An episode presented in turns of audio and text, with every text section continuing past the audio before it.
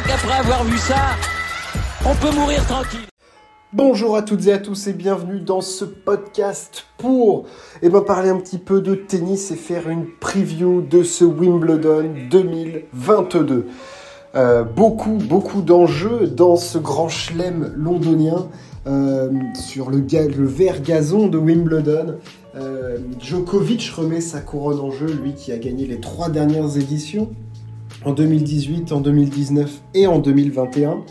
Euh, Nadal, lui, revient pour la première fois depuis 2019 euh, dans, la capitale.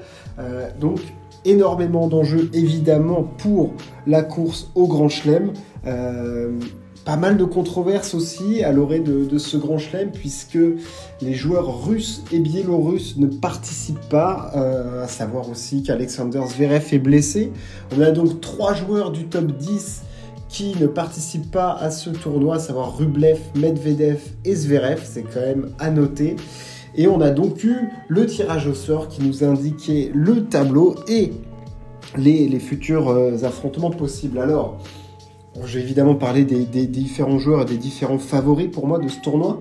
Euh, alors, on va faire favori à outsider et puis après je rentrerai un petit peu plus dans le détail.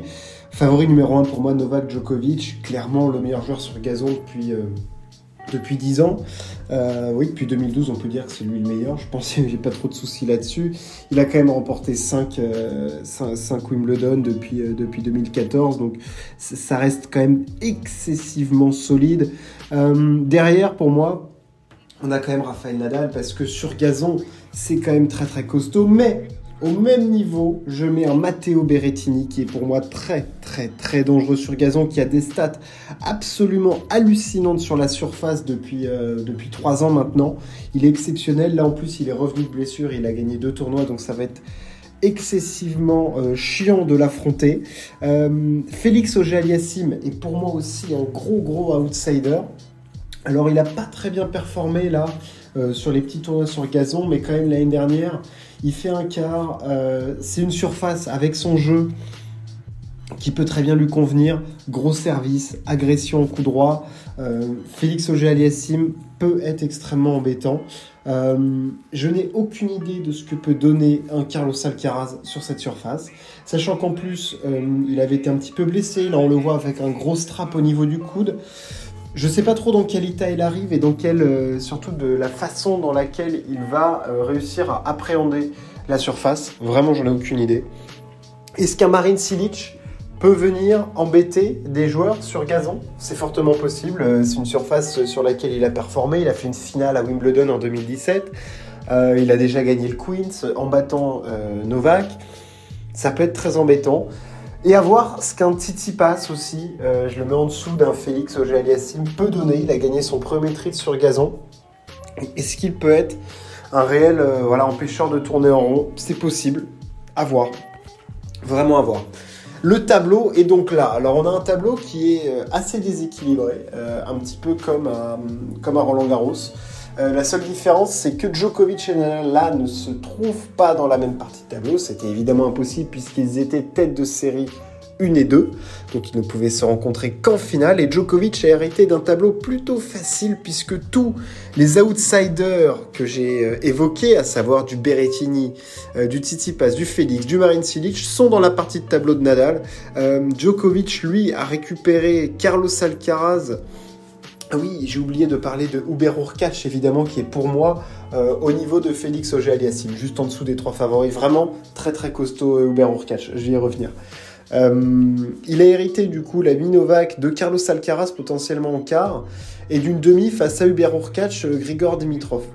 Ou Grigor Dimitrov. Donc, clairement, je ne vois pas comment Djokovic ne se retrouve pas en finale de ce tournoi. Alors ça paraît fou de dire ça parce que ça veut dire une nouvelle finale de Grand Chelem euh, et tout, potentiellement 21e et tout, mais honnêtement, je ne vois pas ce qui peut empêcher Novak d'aller chercher une nouvelle finale en Grand Chelem. C'est-à-dire que s'il y avait eu sur sa route à la fois du Félix, du Berrettini et tout ça, tu peux te dire avant, t'enchaînes deux, trois matchs très difficiles face à des mecs qui peuvent vraiment gagner, surtout Berrettini, pour moi il peut vraiment gagner Wimbledon quand même. Euh, là, il affronte potentiellement en quart Carlos Alcaraz, on ne sait pas dans l'état dans lequel il est. En demi, à la limite, un Uber Urkac, ça peut être très compliqué.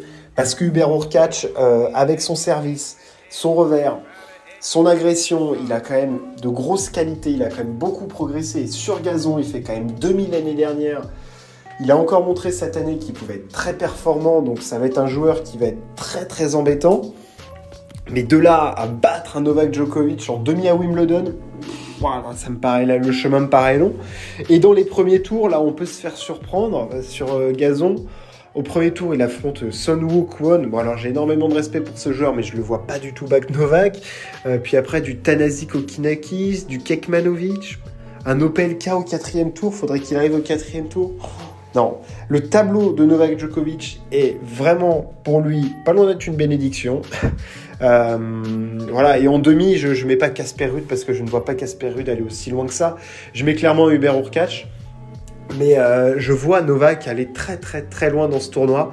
Et en plus, y aller loin sans avoir de grosses difficultés. Quoi, parce que c'est pas le, cette partie-là du tableau qui est chargée, c'est l'autre partie du tableau. Parce que Nadal a, lui, hérité d'un tableau de mammouth. À savoir que dès le quatrième tour, potentiellement, Marin Cilic.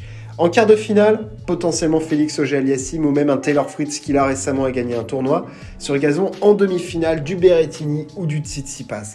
C'est du tableau de mutant, un petit peu à l'image de ce qu'il avait eu face à Roland Garros où il avait eu déjà Félix, puis après Novak, puis après Zverev. Rude en finale, c'était entre guillemets plus abordable, mais là ça veut dire que même si tu tapes à la fois Silic, Aliassim, Berrettini, potentiellement Novak en finale pour aller chercher le 23e, la route du 23e titre de Nadal est un enfer. C'est miné de partout, euh, c'est très compliqué. Alors les premiers tours sont plutôt sympas, les trois premiers, mais alors après, c'est un champ de mine. Euh, parce qu'il y a vraiment du très très costaud, quoi, du très très costaud. Si Marine Silic arrive euh, au quatrième tour, c'est déjà un très très gros test. Félix Auger-Aliassime, pour moi, c'est vraiment plus qu'un gros test. Et puis là, Berrettini face à Nadal, je me demande même si c'est pas Berrettini qui est favori, parce que l'Italien, clairement en plus, affiche son ambition de gagner Wimbledon. Il dit qu'il est en capacité, il dit pour lui que c'est le moment d'aller battre les meilleurs mondiaux sur cette surface-là. Donc il entend évidemment euh, Djokovic et Rafa. Et il est prêt. Il a gagné ses deux tournois de reprise sur gazon. Il a des stats complètement folles. Euh, son service et son coup droit sont un enfer. Son slice de revers qui sur les autres surfaces peut lui poser problème, là c'est un atout. Donc si il a, pris conscience de ses capacités à chaque fois en grand chelem quand même, ces derniers, ces 4 ou 5 derniers tournois, il ne perd que face à Novak Djokovic et Rafael Nadal. Ce sont les seuls joueurs contre qui il perd. Donc, s'il dit qu'ils se sont prêts à passer ce cap, alors entre le dire et le faire, il y a quand même un monde, mais clairement Matteo Berrettini a une énorme carte à jouer dans ce Wimbledon parce que, certes, c'est Rafael Nadal. Euh, sur gazon, ça fait quand même 3 ans qu'il n'y a pas joué. On ne sait même pas si ça se trouve Nadal et il va, va pas réussir à appréhender la surface. Puis au troisième tour, euh, Rafa aura disparu, quoi. Parce que même si le traitement qu'il a fait au pied apparemment marche plutôt bien, qu'il a plus de douleur ou en tout cas beaucoup moins, qu'il est en capacité de jouer et tout, évidemment que va être dangereux parce qu'il a quand même une science sur gazon assez énorme. Qu'en 2018 et en 2019, il ne perd que en 5-7 face à Djokovic et en 4 face à Federer c'est quand même des, références plutôt solides. C'est un tournoi où il a fait 5 finales consécutives quand même. Donc, Nadal a des références sur gazon, c'est pas non plus le, un, lapin, de 3 semaines. Mais on sait qu'il a aussi eu des périodes un petit peu plus compliquées entre 2012 et 2015, euh, c'était quand même pas ça. Donc, euh, il va y avoir beaucoup de tests pour Nadal, mais Berrettini, pour moi, a une énorme carte à jouer parce que je le disais, Nadal, on sait pas dans l'état dans lequel il va être. Et Djokovic, son état psychologique peut, on le sait, être un petit peu fluctuant. Alors s'il arrive en mode mission, évidemment que Novak va être euh, un enfer à jouer et que mentalement ça va être une bête physiquement aussi. Mais on ne sait pas, on ne sait pas. En plus de se dire, est-ce que le tableau trop facile, enfin d'apparence plutôt facile pour lui en tout cas, euh, peut le mettre dans un mood plutôt euh, de détente et il peut se faire surprendre? J'ai du mal à voir ça. Donc euh, non, non, moi je mets Berrettini qui va très très très loin. Je sais pas encore trop comme à quel niveau, mais je le vois clairement être extrêmement costaud parce que service, c'est un petit peu à l'image d'un, je sais pas comparer Berrettini à Federer, mais service, agression coup droit, slice de revers, ça ressemble quand même beaucoup à ce que pouvait faire Federer dans ses grandes années. Euh, réduire les échanges au maximum, être hyper agressif. Je veux dire, il a quand même, il fait finale l'année dernière en 4-7 face à Novak, donc il est quand même, il est quand extrêmement solide, quoi, le, le Pépère Berrettini. Et pour revenir à Rafa, donc terrain bah, miné clairement, euh, route semée d'embûches. Mais j'ai envie de dire, avec Rafa cette année, euh, il nous a tellement surpris dans tous les sens que il s'est tout le temps sorti de situations inextricables. En plus, il y a cette possibilité de ne pas faire le grand chelem, hein, parce qu'il en a fait quand même que la moitié. Je parle du grand chelem calendaire, bien évidemment. La route n'a été faite qu'à moitié. Mais il y, a il y, a quand même cette carotte là où il se dit bon bah attends Wimbledon je peux quand même essayer d'aller faire un petit truc. Alors oui là le tableau il est il est énorme mais qui dit qu'un Silic, un Aliassim ne va pas perdre un petit peu avant et qu'au fond le match le plus compliqué ça soit une demi-finale face à Berrettini c'est voilà est-ce que Tsitsipas peut pas aller chercher un Berrettini aussi? Il y a énormément d'enjeux et cette partie de tableau là elle est vraiment fantastique parce que que va faire un Tsitsipas sur gazon? On l'a vu là son jeu peut s'adapter sur la surface. Est-ce qu'un Berrettini va assumer son statut? Est-ce que Félix va faire péter tout ça et aller nous chercher enfin les victoires références qui lui manquent en Grand Chelem? À chaque fois, il a buté face au top en 5 en cinq manches. Ça va être, il y a énormément d'enjeux. Et après, évidemment, il y a cette quête du 23e Grand Chelem pour Nadal, du 21e pour Djokovic. Ça peut être énorme. Ou alors le premier d'un autre mec. Est-ce que ça peut être le premier d'un Berrettini, le premier d'un Félix? euh, le premier d'un Alcaraz.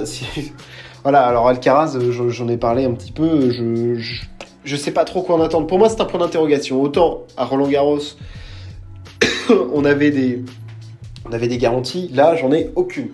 Et physiquement même, il m'inquiète un petit peu. Je parle pas en termes de, foncier. Je parle plutôt en termes de voilà des douleurs qu'il peut avoir. Je veux dire, le voir, le bandage qu'il a au cou, il est quand même conséquent. Voilà, à voir. À voir dans l'état dans lequel il va être. En tout cas, Wimbledon commence demain, lundi. Djokovic défendra son titre et aura le privilège, parce que c'est toujours un privilège, d'ouvrir sur le central, de jouer son premier match, de lancer son tournoi et de montrer la bête qu'il est, euh, aller chercher potentiellement un quatrième Wimbledon consécutif. C'est le meilleur joueur clair sur gazon de ces dernières années. C'est pour moi l'immense favori de ce tournoi, le grand favori, avec un, avec un petit Berrettini que je te mets un tout petit peu devant Nadal quand même, mais Djokovic, Berrettini, Nadal quasiment équivalent. Ça va être immense, ça va être deux semaines énormes en Angleterre. Que va nous faire un Andy Murray? Est-ce qu'il va pouvoir nous faire une petite... Voilà, aller, un petit endroit quelque part, aller 2, 3, 4e tour, est-ce qu'il va faire un revival? Ça va être extrêmement intéressant. J'espère que ça vous a plu. N'hésitez pas à partager et à vous abonner. On se retrouve très très vite. Ciao, à plus.